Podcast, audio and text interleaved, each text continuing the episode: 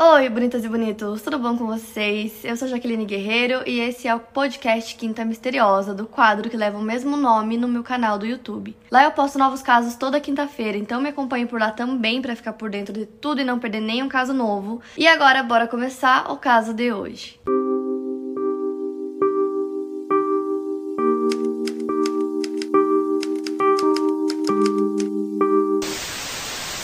Susanna Jane Lamplugh nasceu no dia 3 de maio de 1961 em Cheltenham, na Inglaterra. Filha de Diana e Paul, ela tinha três irmãos. O mais velho era o Richard, depois vinha a Suzy, depois a Tenzin e depois a Lizzie. Ela cresceu em uma família rica e unida em East Sheen, no sudoeste de Londres. E na escola ela era bem extrovertida, ela era muito popular. Fã de windsurf de natação também. Ela foi descrita por sua irmã Lizzie como uma garota dos anos 80. Ela estava fazendo de tudo para ser bem sucedida. Na época do caso, a Suzy tinha 25 anos e ela tinha um ótimo círculo social, um trabalho muito bom como corretora de imóveis, com um ótimo salário. Ela tinha o seu próprio apartamento, uma agenda muito ocupada e uma carreira promissora. Então, indo direto para o caso que aconteceu no dia 28 de julho de 1986, como eu disse para vocês, a Suzy trabalhava como corretora de imóveis e nesse dia ela saiu para mostrar a um cliente uma casa em Fulham. A Suzy deixou o escritório Sturgis Sons ao meio-dia e 40. Ela levou as chaves de casa, do carro, é, a sua bolsa com 15 libras e cartões de crédito e foi até a casa que ela iria mostrar para o cliente. Pouco tempo depois, ela foi vista na frente dessa propriedade vazia que ficava na rua Sherwood Road, número 37.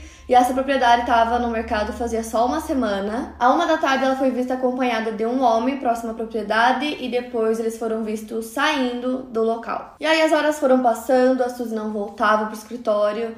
Então o chefe dela decidiu ligar para a mãe dela para perguntar se ela sabia qualquer coisa, se ela tinha falado com a Suzy naquele dia, se as duas haviam saído para almoçar juntas ou alguma coisa do tipo. A mãe dela era deputada, então ele disse assim para ela: "Não quero te preocupar, a gente só não sabe onde ela está porque ela saiu pouco antes do almoço para mostrar uma casa para um cliente, desde então ela não voltou". Então, basicamente, ele só queria verificar com as pessoas mais próximas a Suzy se alguma delas sabia onde ela estava ou se tinha visto ou falado com ela naquele dia. Mas a mãe dela disse que não, então logo depois disso, é mais ou menos às 6h45 da tarde, o chefe da Suzy é, ligou para a polícia e relatou o desaparecimento dela. O chefe da SUS decidiu dar uma olhada nas coisas dela, na mesa dela do escritório, para ver se ele encontrava qualquer coisa e ele achou a agenda dela. Nessa agenda ela anotava tudo com detalhes, com horário. Então, todos os compromissos dela ela deixava anotado. E naquele dia ela anotou que ao meio-dia e 45 ela tinha um compromisso com um cliente que ela anotou o nome dele como Mr. Keeper.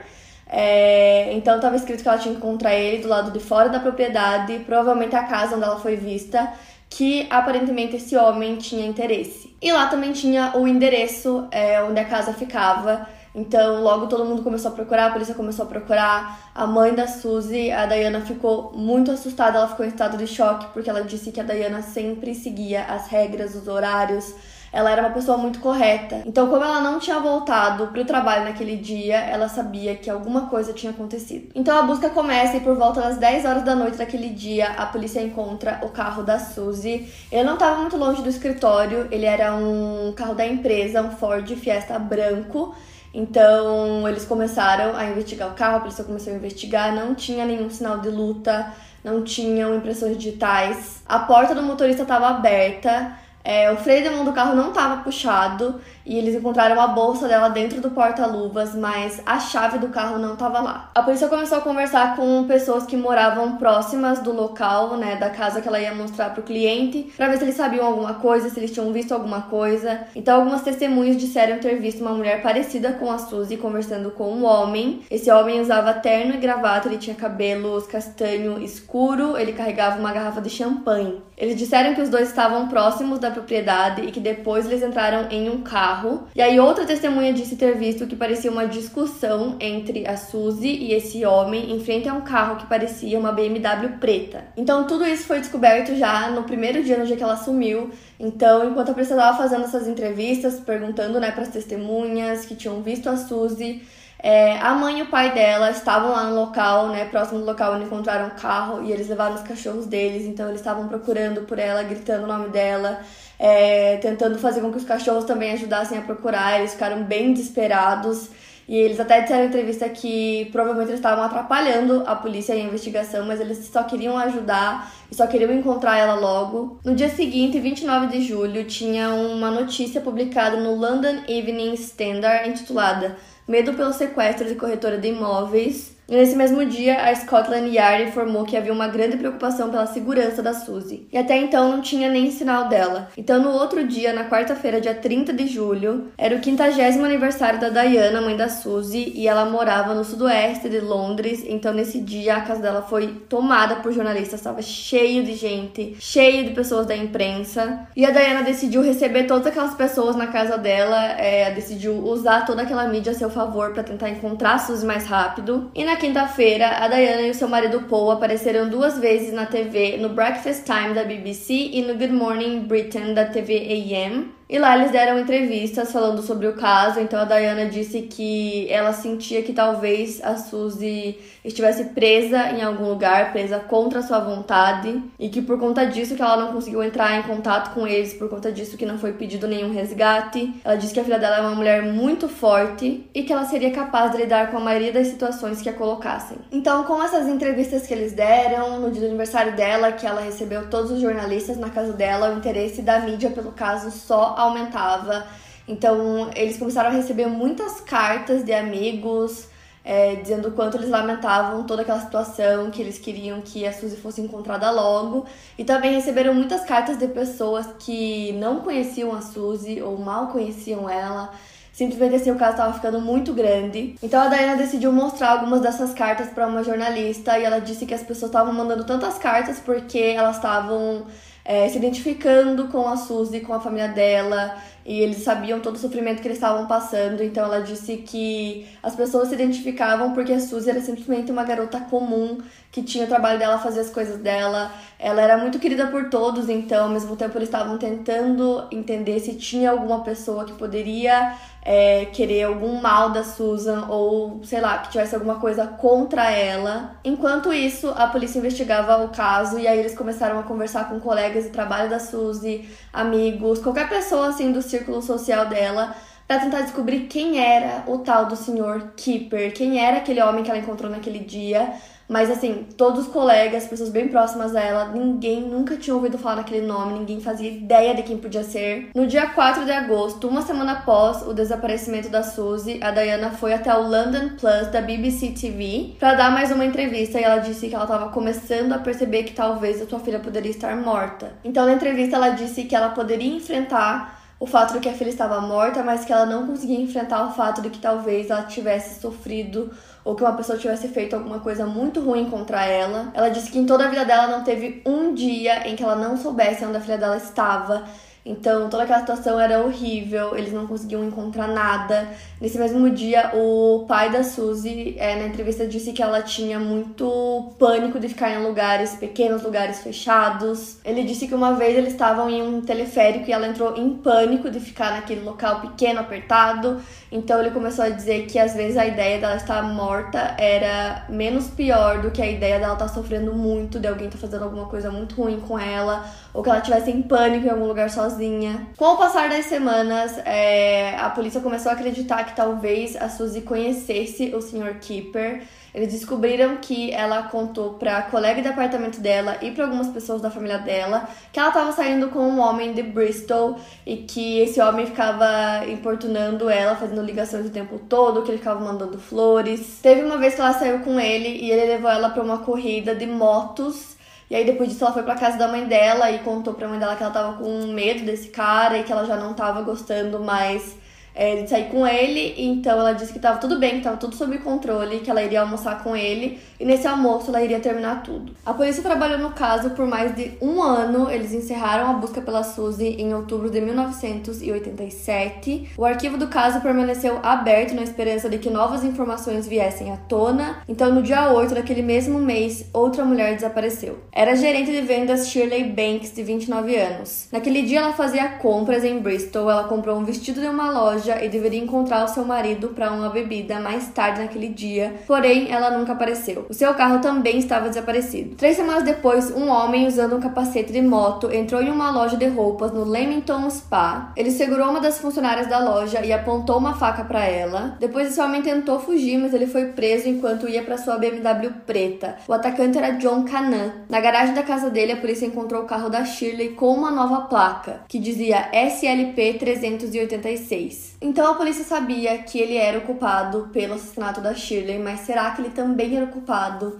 pelo desaparecimento da Suzy. O investigador do caso, Jim, disse que ele acreditava que sim, que poderia ser ele. Ele conseguiu fazer várias conexões dele com o caso da Suzy. A primeira delas era o carro, uma BMW preta que, segundo testemunhas, foi o carro que eles viram naquele dia onde a Suzy desapareceu. Outra alegação era o fato dela ter dito para algumas pessoas que estava saindo com um homem de Bristol e ele era de Bristol. E por último, a nova placa do carro da Shirley. Ele sugeriu que SLP na placa são as iniciais de Suzy Lamplang. E o 86 representava o ano em que ela desapareceu. Segundo ele, John Cannon gostava de loiras na casa dos 20 e poucos anos e ele acreditava que as duas vítimas eram bem parecidas. Então ele disse entre aspas: Acreditamos que Shirley foi perseguida antes de Canaan sequestrar e achamos que ele também perseguiu Suzy. Uma testemunha viu olhando para a agência imobiliária que Suzy trabalhava um dia antes dela desaparecer, e eu sugiro que isso é muito mais que uma coincidência. Então o primeiro suspeito do caso, John Canaan, era um ex-vendedor de carros. Ele cresceu em uma família de classe média em Sutton Coldfield. Ele já tinha um histórico de violência sexual, começando com um assalto a uma mulher em uma cabine telefônica quando ele tinha apenas 14 anos. O irmão dele, que se chama Anthony disse em 1989 que ele acreditava que o John não tinha nem sequer um único amigo ele disse que as mulheres com quem ele se relacionava se sentiam acolhidas por ele, mas que nenhum desses relacionamentos durou. Três dias antes do desaparecimento da Suzy, o John Canan recebeu alta de um albergue da prisão depois de cumprir cinco anos por violência sexual. Ele trabalhou também como carregador de objetos de uma empresa de aluguel e ele disse a um colega que havia conhecido recentemente uma garota em um bar em Fulham. Então, assim, tinham várias coisas que poderiam ligar o John ao caso da Suzy, mas até então a polícia não tinha nem sequer uma evidência que pudesse comprovar que ele realmente tivesse qualquer tipo de envolvimento no caso, porém eles tinham várias provas para culpar ele pelo caso da Shirley. Então ele foi preso e acusado em dezembro de 1987 e o corpo decomposto da Shirley foi encontrado em abril do ano seguinte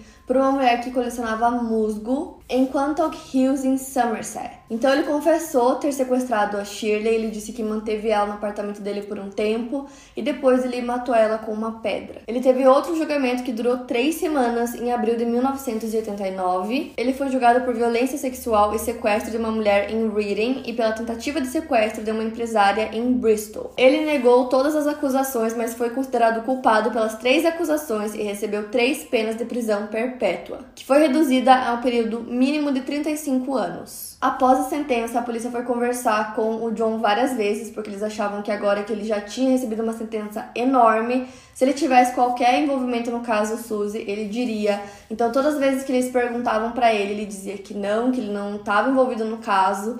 E o álibi dele era que no dia que ela desapareceu, ele estava na casa de sua mãe. E o investigador Jim explicou que eram dois casos separados, o caso Suzy e o caso Shirley, e que eles não conseguiam usar as provas, as evidências do caso Shirley para fortalecer o envolvimento do John no caso da Suzy. Quatro anos após o desaparecimento da Suzy, a Diana deu uma declaração pública dizendo que eles acreditavam que o culpado era o John Canan, que tudo levava a isso, que eles não tinham mais nenhum suspeito e que tudo se encaixava. Suzy Lamplugh foi declarada morta em 1993 Sete anos após o seu desaparecimento, e a polícia acreditava que ela supostamente havia sido assassinada. E esse é um dos casos não resolvidos mais notórios da história criminal da Inglaterra. Então a Diana disse que era muito frustrante porque eles não conseguiam encontrar nada, nenhuma prova, nenhuma evidência. Parecia que a Suzy tinha simplesmente sumido no ar. Então, quando ela foi oficialmente declarada morta, ela e a família dela decidiram fazer um memorial em homenagem a Suzy. Então, a polícia tinha parado de trabalhar no caso e aí eles reabriram o caso em 2000, quando o detetive Jim Dick assumiu o caso.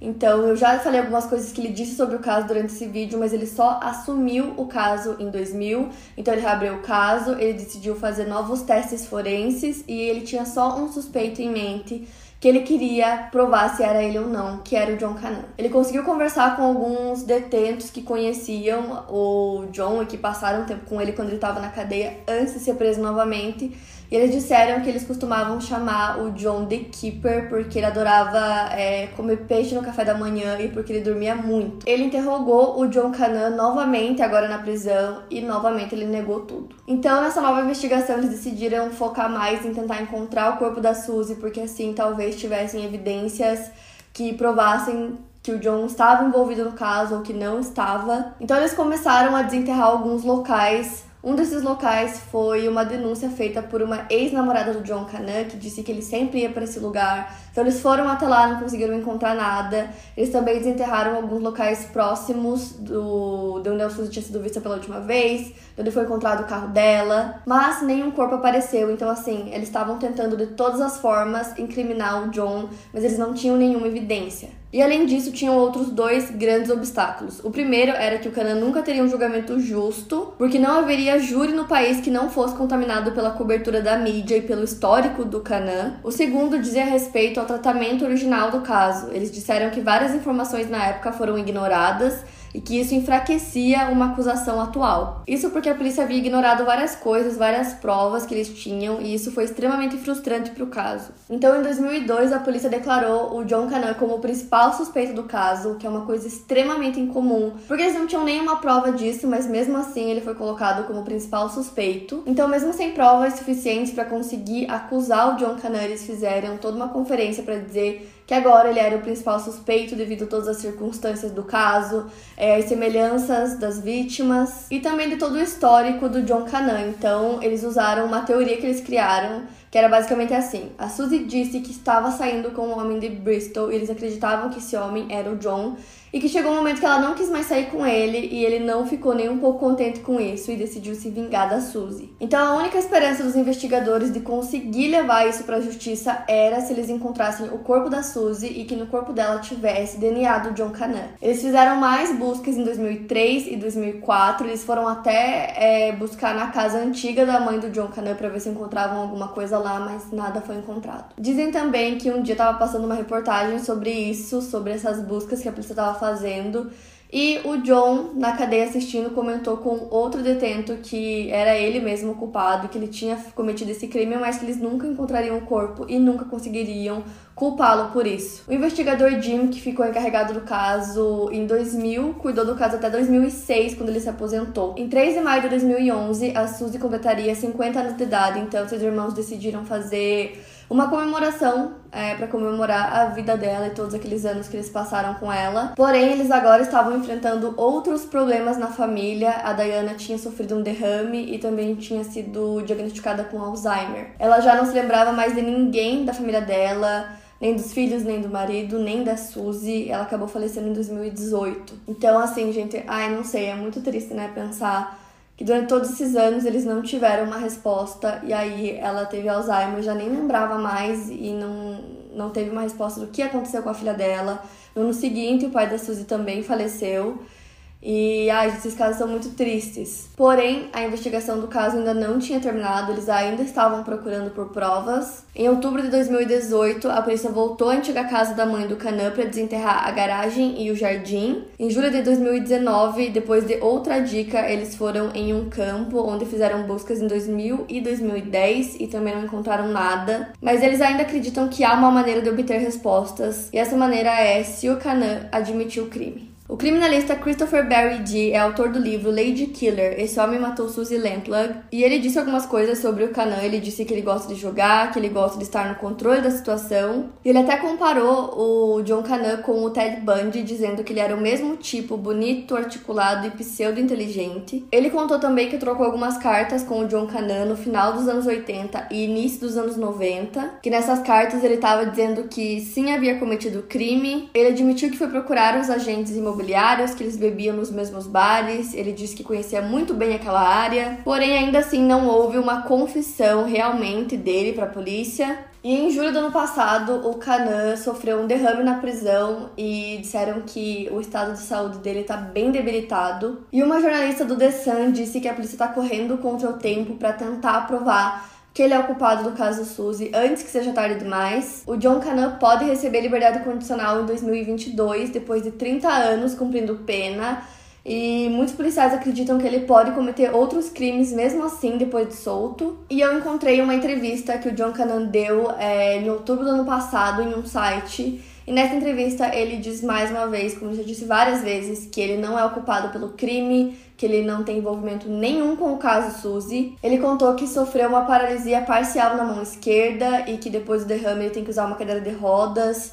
E ele disse que os policiais não conseguiram descobrir quem era realmente o culpado e por conta disso tentaram de todas as formas incriminá-lo. Então ele disse nessa entrevista que não tem como ele dizer aonde está o corpo de Suzy porque ele não sabe, porque ele não tem envolvimento nenhum e que ele não é o culpado. A família da Suzy ainda acredita que ele é o culpado, eles disseram que só queriam que ele contasse o local onde ele escondeu o corpo, porque eles queriam dar um enterro para a irmã. Durante todos esses anos foram feitas muitas buscas é, testes, escavações, foram encontrados vários ossos que foram comprovados que nenhum era da Suzy, então o corpo dela não foi encontrado até hoje. E basicamente essas são as últimas atualizações do caso. O John Cannon pode ser solto em breve, ele continua sendo o principal suspeito do caso, Porém, como não encontraram corpo, não tem como comprovar nada, não tem provas concretas contra ele. Então o caso segue aberto até hoje, no dia que eu gravo esse vídeo para vocês. E uma última coisa que eu queria contar para vocês para encerrar esse caso, que eu achei uma informação legal de trazer, é que foi criada uma fundação chamada Suzy Lamplug Trust, uma fundação de caridade criada em 1986 pelos pais dela. A missão do Trust é aumentar a conscientização sobre segurança pessoal por meio de treinamento e vários projetos, ajudar as pessoas a evitarem serem vítimas de agressão e oferecer aconselhamento e apoio a parentes e amigos de pessoas desaparecidas. A Fundação Trust administra a National Stalking Helpline do Reino Unido e organiza o National Personal Safety Day, que é um evento anual que foi realizado pela primeira vez em 2006. Para mais casos, siga meu podcast aqui no Spotify. Lembrando que os casos novos saem primeiro lá no meu canal do YouTube toda quinta-feira. Obrigada por ouvir, até o próximo caso.